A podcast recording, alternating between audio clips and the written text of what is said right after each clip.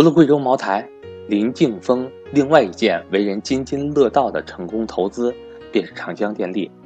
在不到一个月的时间里，收益率高达百分之五十。林敬峰到底又是怎么做到的呢？让我们来看看他是怎么操作的。我是班主任韩登海，我的手机和微信为幺三八幺零三二六四四二。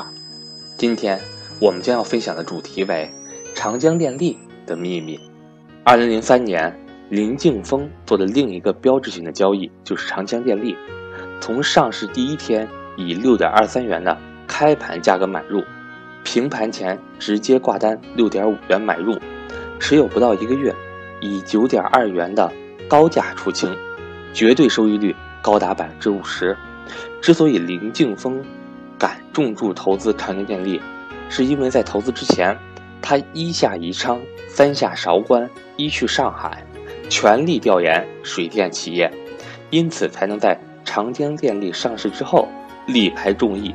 果断买入，当时林敬峰的很多股东伙伴都说林敬峰投资长江电力是不安全的，但他并不认同。在他看来，安全边际就是在做投资决策前需要把相应的风险考虑进去，然后再为自己预留足够的容错空间。比如一座桥，设计通过能力是十万吨。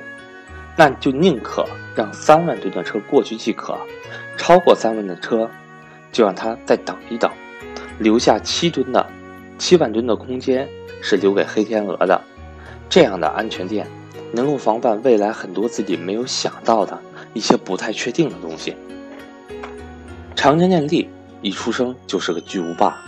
二零零二年九月，中国三峡总公司找来了一群重型选手，组建长江电力。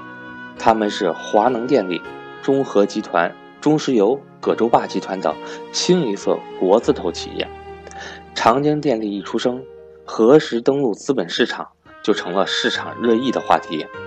关于其 IPO 的各种消息，更是不绝于耳。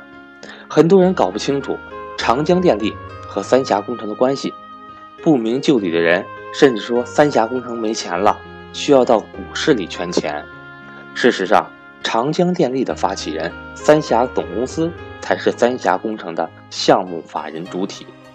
一九九四年底，这项世纪工程正式启动，没用三年的时间就成功实现了大江截流、高峡出平湖。到了二零零二年长江电力组建时，蓄水、通航、发电三大任务，就差发电这最后一步，因此。长江电力成立后，首要的工作就是募集资金，向三峡购买发电机组等资产。按照证监会的要求，只有完全改制的国有企业才能够在成立不到三年内上市。长江电力显然不符合这项规定。为了快速将长江电力推向资本市场，政策绿灯一路打开。正常情况下，发行上市。光辅导期就得一年，长江电力压缩到了六个月。从市场开始传出长江电力 IPO 消息时，林敬峰就开始密切关注事态的进展。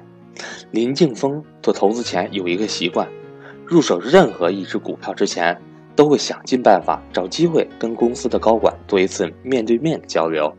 长江电力也不例外。挂牌前，他跑到宜昌，见到了时任长江电力。副董事长、总经理的李永安，李永安是一个老水利。二十世纪八十年代，李永安曾受命开发清江流域，提出了著名的十六字方针：业主负责、建管结合、滚动开发、流域管理。在一个政企不分、流域开发又涉及水电、地方政府条条块块的行当。李永安当年的十六字方针，一针见血地划清了各种边界。林敬峰见到李永安时，他正极力向市场和投资人推荐长江电力。这位长江电力掌舵者此后又操刀多次资产注入重组，以至于日后被媒体称之为“故事大王”。当然，这不是一个贬义词。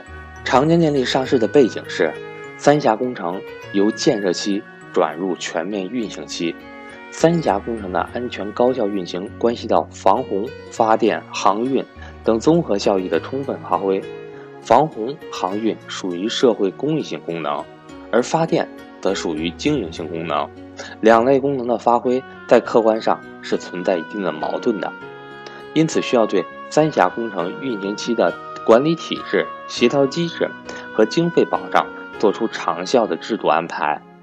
二零零三年。长江电力上市只是这种制度安排的第一步，后来也正如李永安当时向很多投资人承诺的那样，长江电力上市后，分别在2003年、2005年和2007年陆续收购大股东三峡公司的其他八台发电机组，以至于最终实现了整体上市。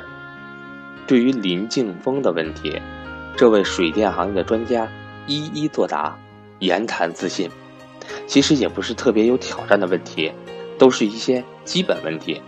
但从李永安的回答里，你能感觉到长江电力的管理层是个有激情、干事情的。林敬峰说：“这种看人识人技巧非一日一时之功，只有经历过很多的场面，才能从细微之处洞察秋毫。”直至今天，林敬峰。依然鼓励自己的研究员多走出办公室，多和上市公司的高管接触，跟公司高管谈一个小时，有时候能让你对行业公司的发展看得深，看得远。长江电力的上市时间窗口的选择可以说是一波三折。